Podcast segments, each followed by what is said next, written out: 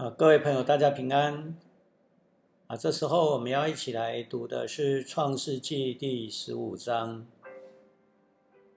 在《创世纪》第十五章里面，啊，谈到关于上帝与亚伯拉罕、亚伯兰立生命之约，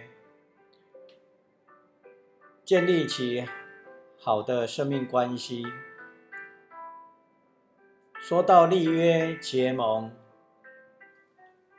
在十四章时，我们看到两个不同的结盟，就是四王跟五王彼此啊都是邪恶的结盟。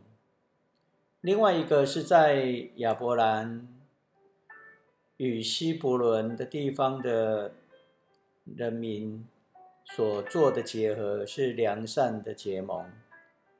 他们以麦基喜德为他们结盟的共主。希伯来书说，麦基喜德是至高上帝的祭司，是因为他提倡正义与和平。又根据希伯来书七章二节所说，麦基喜德的意思是正义的王。又因为他是撒冷王，他的名字有和平的王的意思。希伯来书七章二节。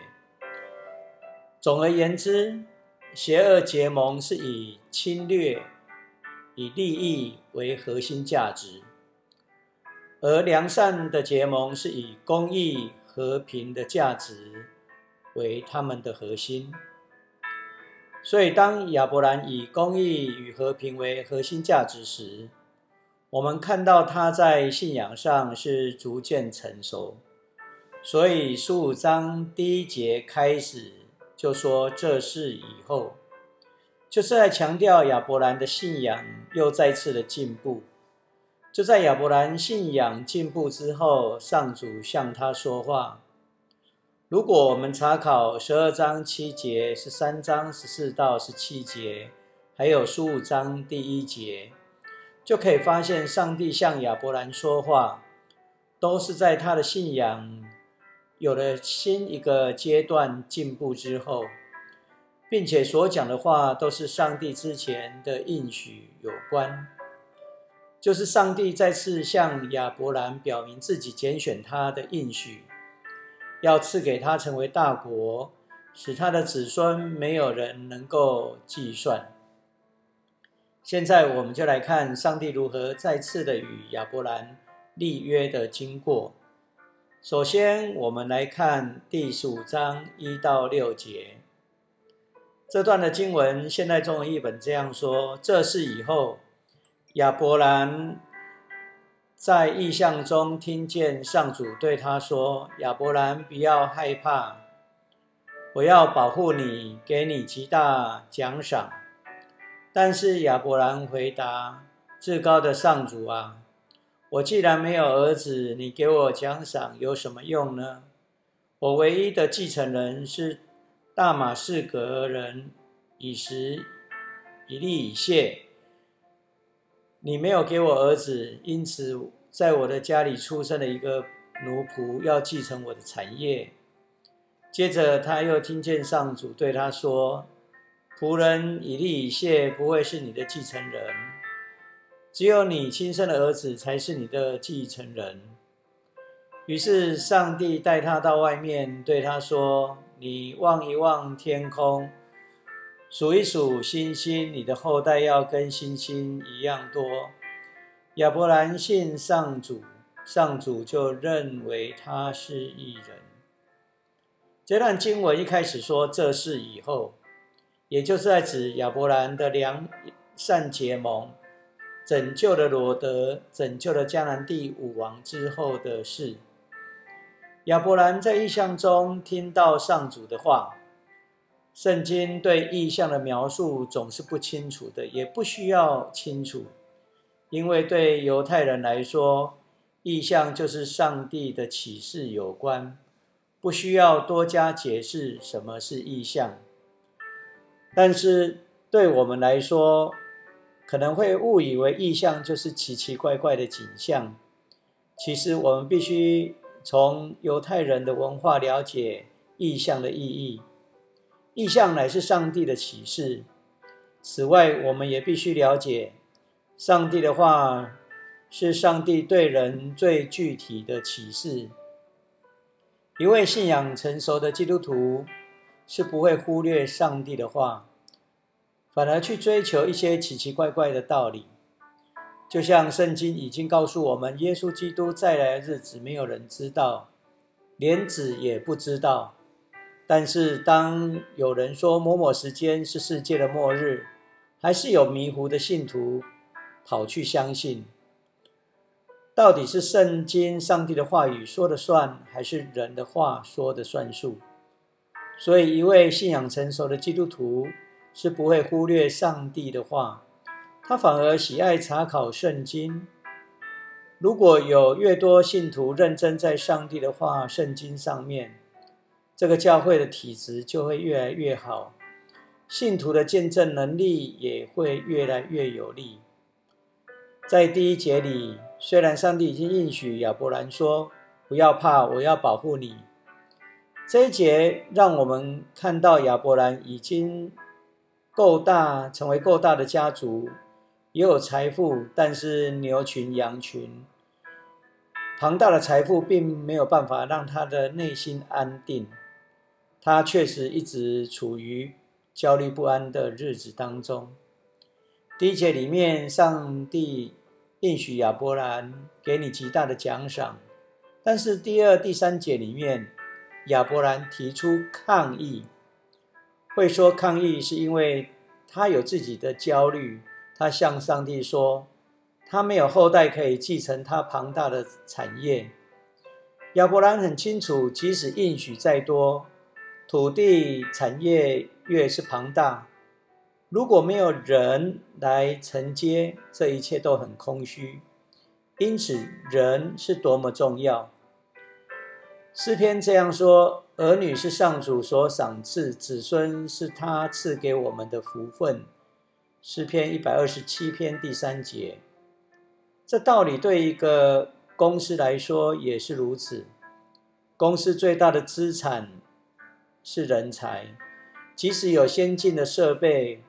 若没有专业的人员，没有良善的管理与经理人，再多先进的设备、厂房、土地，也无法永续经营下去。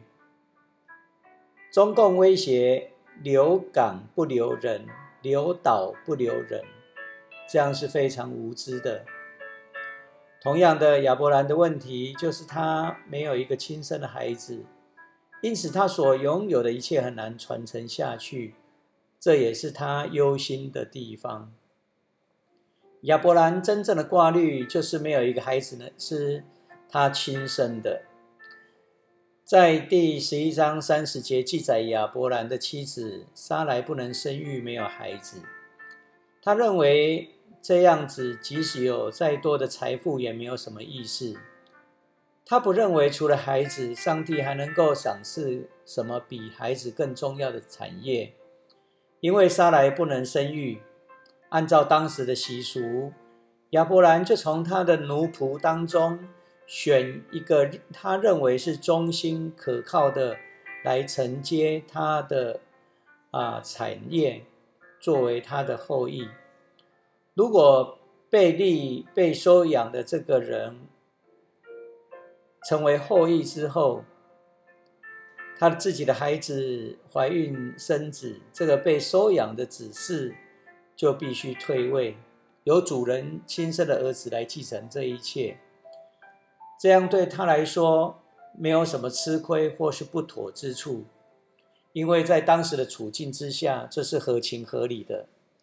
因此，亚伯兰挑选奴仆以利以谢作为他的继承人。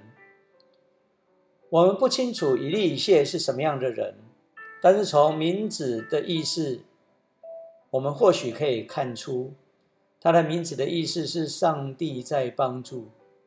或许亚伯兰有意识以当时风俗收养他的仆人以利以谢，也就是用自己的意识来实现上帝的祝福，认为这是上帝的帮助。我们可以这样了解第二节、第三节，包括自己挑选。奴仆来继承，都是亚伯兰对上主的抗议。抗议上主的应许，经过了二十几年都没有实现，就连莎拉已经年老又无法生育，他内心充满疑惑，因此他为自己选定奴仆以利一切作为子嗣。在此，我们看到人可以向上帝抗议质疑，就像亚伯兰对上帝应许的质疑一样。面对亚伯兰的抗议。上主在第四节、第五节这样回应说：“奴仆以利以谢不会是你的继承人，只有你亲生的儿子才是你的继承人。”这种血缘血统的观念在当时是很重要的，这代表了家族、民族的延续。但是到了新约时代，就不是这样了，已经从血统的观念被提升到立约的层面。使徒保罗在加拉太书就这样说：“你们大家都借着信跟基督耶稣合而为一，成为上帝的儿女。你们受洗跟基督合为一，正像穿上基督有他的生命，不分犹太人或外邦人，奴隶或自由人，男人或女人，在基督耶稣里，你们都成为一体了。”如果你们是属基督的，你们就是亚伯拉罕的后代，会承受上帝给亚伯拉亚伯拉罕的应许。加拉太书三章二六到二十九节，所以这里就很清楚，时代的不同，处境的不同。亚伯兰的处境，当时的时代是重视血缘的，到新约的时代。已经从血缘的观念被提升到立约的层面。上帝再次展示他的应许，这是亚伯兰无法赚取的赏赏赐，而且这恩典的赏赐是上帝要成全的。上帝呼召亚伯兰、撒来要过着克服不能生育的生活。要克服被当时的社会报以异样眼光的生活，要克服没有盼望的未来，就在这样绝望的处境当中，才有可能活出充满盼望的信心。这是何等不容易呀！在希伯来书十一章十节里面就告诉我们，上帝看亚伯兰，他是非常有信心的。上主的赏赐特别要赐给那些绝望中又坚定信心、仰望上主的人。他们按上主的旨意冒险。耶稣在登山宝训就这样告诉我们：当别人因为你们跟从我而侮辱你们、迫害你们、说各样坏话毁谤你们，你们多么有福啊！要欢喜快乐。因为在天上将有丰富的赏赐为你们保存着。从前先知也是同样受过人的迫害。马太福音五章十一到十二节，登山宝训就是以在天上的奖赏作为结论。要得到上主的奖赏，不是出于勉强，而是要以信心来仰望。每当夜晚孤独，夜深人静的时候，亚伯兰仰望天空的心，他就记起上主对他所说过的应许。第六节说，亚伯兰相信上主，上帝上主就算他为义人。这一句话将亚伯兰原先跟上主抗议，再到以信心接受的改变，做了一个重要的结论。因信称义，这个结论也把旧约与新约的应许联系起来。所以使徒保罗在罗马书就这样说：“这是上帝的义，因信耶稣基督加给一切相信的人，并没有分别。”罗马书三章二十二节。保罗又说：“上帝既是一位，他就要因信。”称那受割礼为义，也要因信称那未受割礼为义。罗马书三章三十节。亚伯兰虽然看不见上帝的应许，但是因为信，上帝就算他为义人。算这个字就是认定的意思，表示一件物品原来不属于你的，现在有人送给你，就是算的意思。换言之，亚伯兰因为忠心顺服上帝，所以上帝就将异人的身份送给他。这也让我们知道，人原本不配被称为异人。乃是上帝将异人的身份赐给我们，这也就是使徒保罗所说的因信称义。我们可以参考罗马书三章二十二节、三章三十节，以及加拉太书二章十六节、三章八节。在旧约或者新约，都是在教导我们信心的功课。通过。信靠主耶稣与上主建立起和好的关系。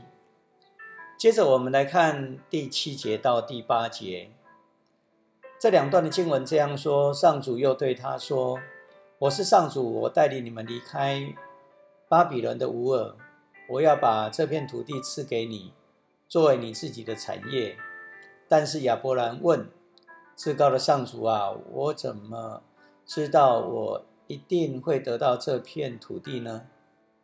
在第五节里面，我们看到上主要赐给亚伯兰成为大国所需要的人口，只有一个人。但是如今第七节到第八节，上帝更进一步要赐给他土地。原本亚伯兰一直盼望的后裔尚未看见。但是，上帝马上要赐给他土地，他要如何销售这极大的恩典呢？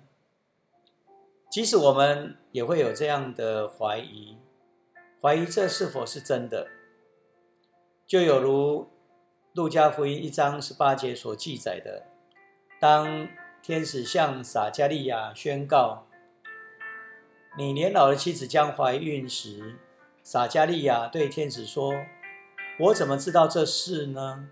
我已经老了，我的妻子年纪也不轻。”路加福音一章十八节，也因为撒加利亚的疑惑，上帝就让他暂时成为哑巴，直到施洗约翰出生。同样的，亚伯兰也会产生疑惑，人就是在疑惑中才能锻炼出信心。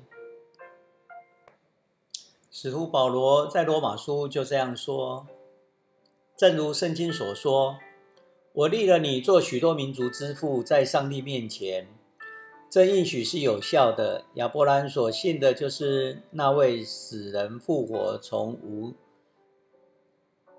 有创造万有的上帝。在没有盼望的时候，亚伯兰仍然盼望，仍然信，因此成为许多民族之父。”正如圣经所说，他必定有许多子孙。当时亚伯兰，亚伯兰很快一百岁了，他自己的身体如同已死，而莎拉生育的机能也已经丧失。可是他并不因此削弱了信心，他没有失去信心，也没有怀疑上帝的应许，他的信心反而更坚固，把荣耀归给上帝。二十一节。他坚定信上帝一定成就他的应许，这就是为什么亚伯拉罕因信而被上帝认为义人。可是他被认为义人这句话，并不单是为他所说的，也是为我们所说的，因为我们信那使我们的主耶稣从死里复活的上帝，因而被认为是义人。第二十五节。主耶稣被交在人的手里，为我们的罪死，上帝使他复活，使我们得以跟上帝有合一的关系。罗马书四章十七到二十五节，保罗在这里很清楚的说到：“我立你做许多民族之父。”在上帝的面前，这应许是有效的。亚伯拉罕所信的，就是这位使人复活、从无创造万有的上帝。在当时没有盼望的时候，亚伯兰仍然存着盼望，仍然信，因此成为许多民族之父。正如圣经所说的：“你必定会有许多子孙。”当时的亚伯拉罕快要一百岁了，他自己的身体如同死。莎拉的生育机能已经丧失，可是并不因此削弱了他的信心。他没有失去信心，也没有怀疑上帝的应许，反而他的信心更加的坚固，把荣耀归给上帝。他坚决信上帝一定能够成就他的应许，这就是为什么亚伯兰。亚伯拉罕因信被上帝认为是异人，被上帝认为异人，这不单是指亚伯兰所说的，也是对所有因信称义的我们所说的。因为我们信那使我们的主耶稣从死里复活的上帝，因而被认定为上帝所赐予的异人。主耶稣被交在人的手里，他为我们罪死了，上帝使他复活。如今我们因信耶稣，也能够与他同死同复活，与上帝建立起合一的关系。所以亚伯兰胜过疑惑的试探，他信靠上帝，上帝就算他为义人。如今基督徒也要胜过疑惑的试探。信那时我们的主耶稣基督从死里复活的上帝，也因此我们也会被认定为义人。这就是为何说亚伯兰是信心之父。接着我们来看创世纪第十五章九到二十一节。第九节，上主回答：“你要带一只三岁大的母牛，一只三岁大的母山羊，一只三岁大的公绵羊。”还有一只鸽子和一只斑鸠到我这里来，亚伯兰就把这些动物带到上主那里，把它们一一剖开，分成两半，相对的排成两行，但是鸟儿没有剖开。有秃鹰猛飞下来，停在那肉块上，亚伯兰把它们赶走。太阳西沉的时候，亚伯兰沉沉入睡。有令人恐怖的黑暗临到他，上主对他说：“你要确实知道，你的后代要流浪异乡，被人奴役，被人虐待四百年。但是，我一定要惩罚奴役他们的那些国家。他们离开那里的时候，将要带很多财物出来。至于你自己，你会享长寿，平安的离开人世，入土安葬。”过了世代，你的子孙才能回到这里，因为我要等亚摩利人罪恶满盈，必须惩罚他们的时候才赶走他们。日落天黑的时候，突然有冒着烟的火炉和燃烧的火炬出现，从那两行肉块中间经过。上主就在那时那地方与亚伯兰立约，他说：“我要把这块土地赐给你的后代。”这块地从埃及的边境一直也伸展到幼发拉底大河，包括基尼人、基尼喜人、亚摩利人、赫人、比利喜人、利法因人和亚摩利人、迦南人、格加撒人和耶布斯人的土地。第十节这样说。亚伯兰就把这些动物带到上主那里。上主那里是指什么地方呢？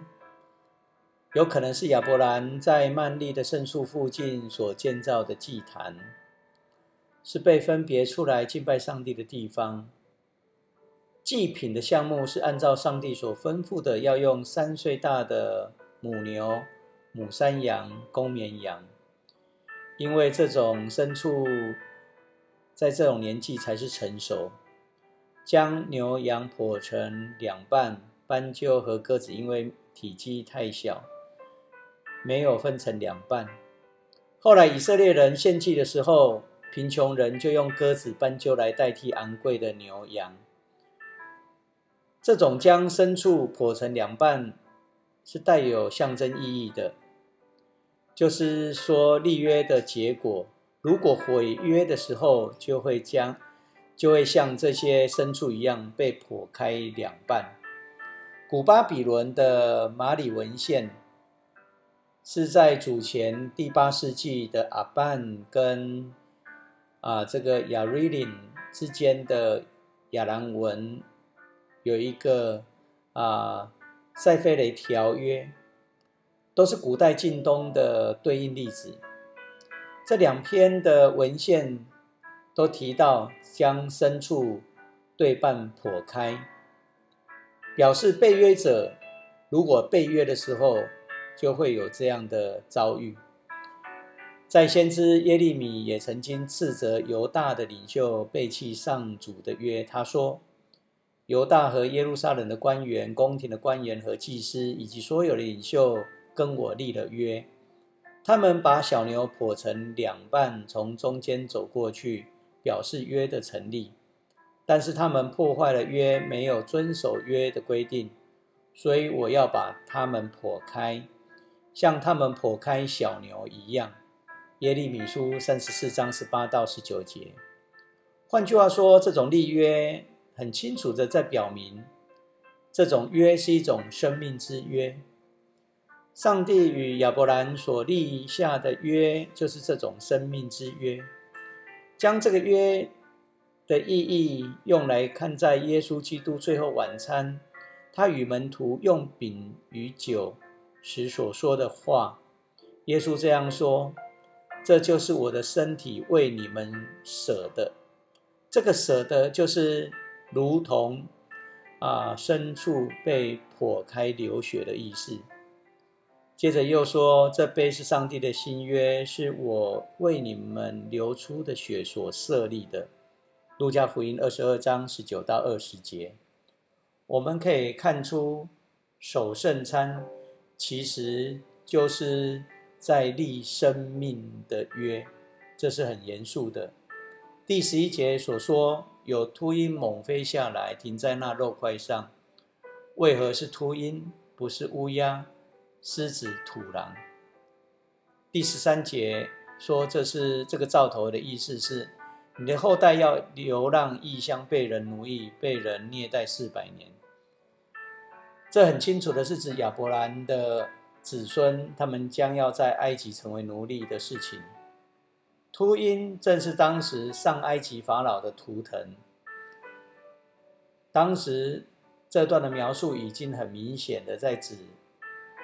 以色列百姓在埃及被奴役的历史，这件事情也在提醒我们：当我们与上主立约之后，不表示不保证我们从此就可以高枕无忧、快快乐乐，而是在提醒我们，立约之后，人往往容易在安逸舒适当中而得意忘形，忘记了与上帝所立的生命之约。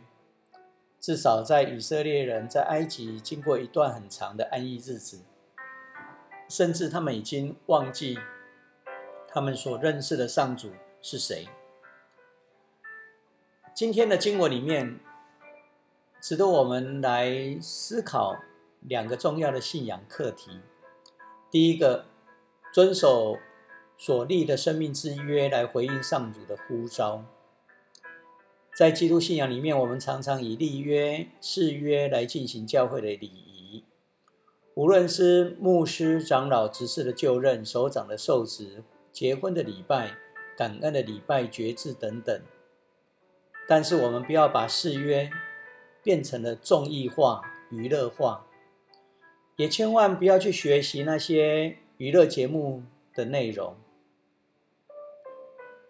我记得很深，在二零一一年三月二十二号，台湾有一个艺人叫做大 S 和中国的富豪富二代的小开汪小菲举行了奢侈的婚礼。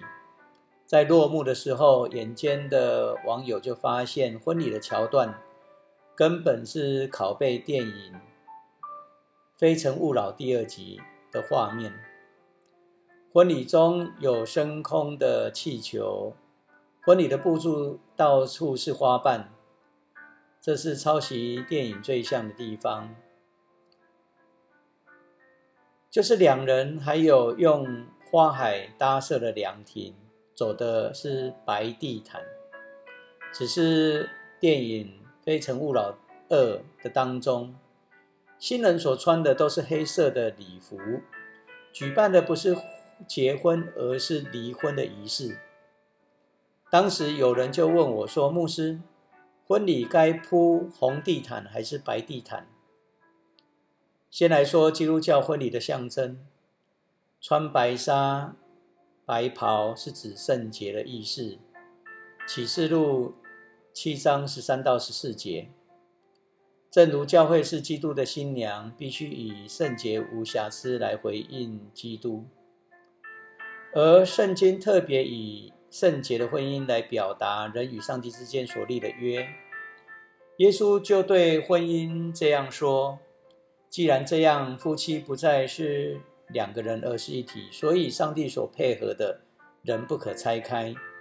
马太福音十九章第九第六节，在早期的汉人穿礼服结婚，他们喜欢穿鲜红色讨喜的意义，他们不会穿白色的。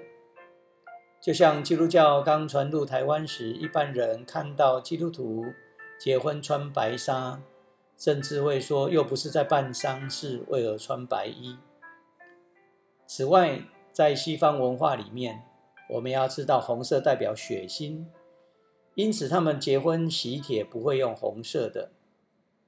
而汉人的文化则沿用红色是讨喜吉利的意义。对汉族而而言，白色是低贱的颜色，表示下等。唐宋以来。白衣是犯人的囚服，是底层百姓的服装，甚至祭奠死者的服装，这是非常不吉利的象征颜色。白丁表示无官阶、无职业的人。唐朝诗人刘禹锡的《陋室铭》有句话这样说：“笑谈有鸿儒。”往来无白丁，在此的白丁就是指科举考试中没有中功名的人。李白也是白丁，看来他是进不了刘琦玉的家。《水浒传》中，据效梁山伯的最初梁山为首的王伦，他的绰号称为白衣秀士。他的意思也是如此，就是没有考上科举的秀才。但是在许多的游牧民族里面，他们主要是喝奶制品牛奶，所以他们崇尚白色。汉族农耕的社会靠黄土吃饭，所以黄色成为最尊贵的颜色，是皇帝服装的颜色。而农作物腐败的霉菌是白色的，所以他们忌讳白色。总而言之，传统的衣服颜色是按照他们的文化意涵去理解的。至于走红地毯，在古代晋东的文化立约是一个重要的仪式。这就是根据今天我们所读的《创世纪》十五章所记载的上主亚与亚伯兰立约的情况。立约者将祭物一一剖开，分成两半，相对的排成两列，从中间走过去。他们所走的道路就是充满深处的红色鲜血，这就是红地毯的由来。古代晋东的立约传统就是需要走红地毯，在表明当立约的人。某一方违背了誓约，就会像牲畜一样受到付出生命的代价。也因此，基督教婚礼当中，甚至神职人员誓约的就职场合里面，都会走红地毯。它的意义就在于立约，乃是有上帝参与其中。希伯来先知马拉基对于违背婚约的人说这样的重话，他这样说：“你们想知道他为什么不接受祭物？那是因为他看到你们背弃了年轻时所娶的妻子，他是你的伴侣。既然你在上帝面前誓约要对他忠实，但是你背弃了他。”马拉基书二章十四节。得罪了神，任何的献祭、祈祷都不被上帝所接受。我们也可以这样来看看，在孔子的思想里面，《论语》的八佾篇，孔子回答王孙贾关于祭拜的事，他就说了类似的话。他说：“获罪于天，无所导也。”换句话说。既然是立约，就不是儿戏，而是需要以谨慎的态度去回应，免得获罪于天。你的祷告、你的祈求，上帝也不垂听。第二个要紧的教导是要让我们看到，我们要看重所立生命之约，才能蒙上帝的赐福。在创世纪第三章时，上帝创造亚当夏娃，就跟他们立约。伊甸园里面分别善恶的果树，就是立约的记号。当亚当和夏娃吃了果子，就代表人违反了与上帝之间的约，人就陷入了罪恶当中。就在罪恶的当中，上帝施行他的拯救，他拣选挪亚与他立约。如今，上帝又拣选了亚伯兰与他立约，这在在都是显出上帝的拯救计划。在基督教信仰里面，有一个很重要的观念，就是上帝与人立约。现在我们看到亚伯兰和上主立约是用生命所立的，其实每位基督徒和上帝的关系也是建立起在约的基础上面。无论是洗礼、坚信礼，或者是圣餐。都表明人和上帝所立生命之约。另外，我们也要遵守在上帝面前所立的约。什么是我们在上帝面前所立的约呢？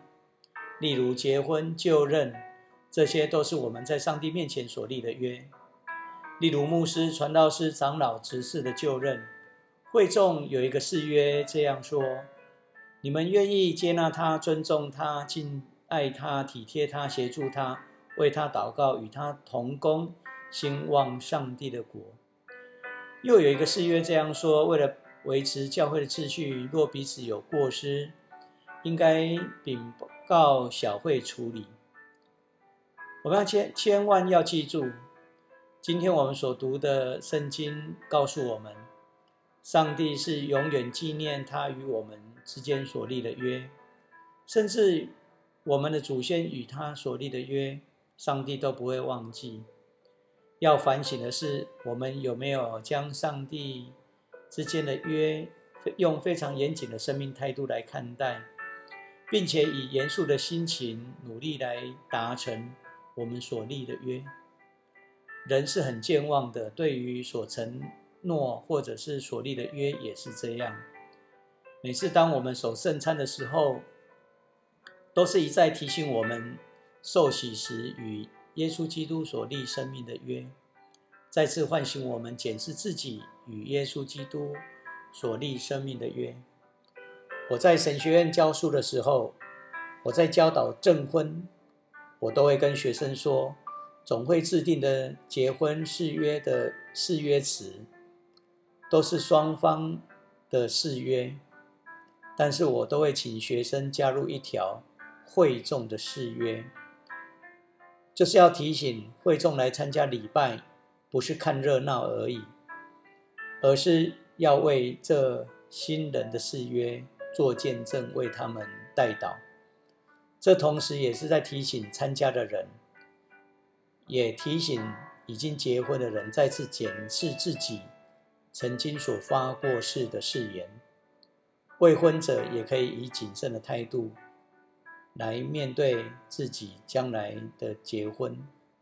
虽然圣餐、受职、结婚等等都是透过牧师在主持，但是不要忽略了上帝的临在，临在在礼拜当中。我们不要轻视我们曾经站在教会里面，在上帝和众人的面前所立生命的约，那是神圣的，在耶稣基督的血。所建造的教会里面的誓约，要记住，在上帝面前所立的约，不是一两天的约，而是一生的生命之约。若是我们全体的信徒都能够看重自己和上帝所立的约，我们的生命，我们的教会，的确会得到上帝的眷顾和赐福。今天，创世纪第十五章一到二十一节。就跟大家分享到这里，谢谢各位的收听。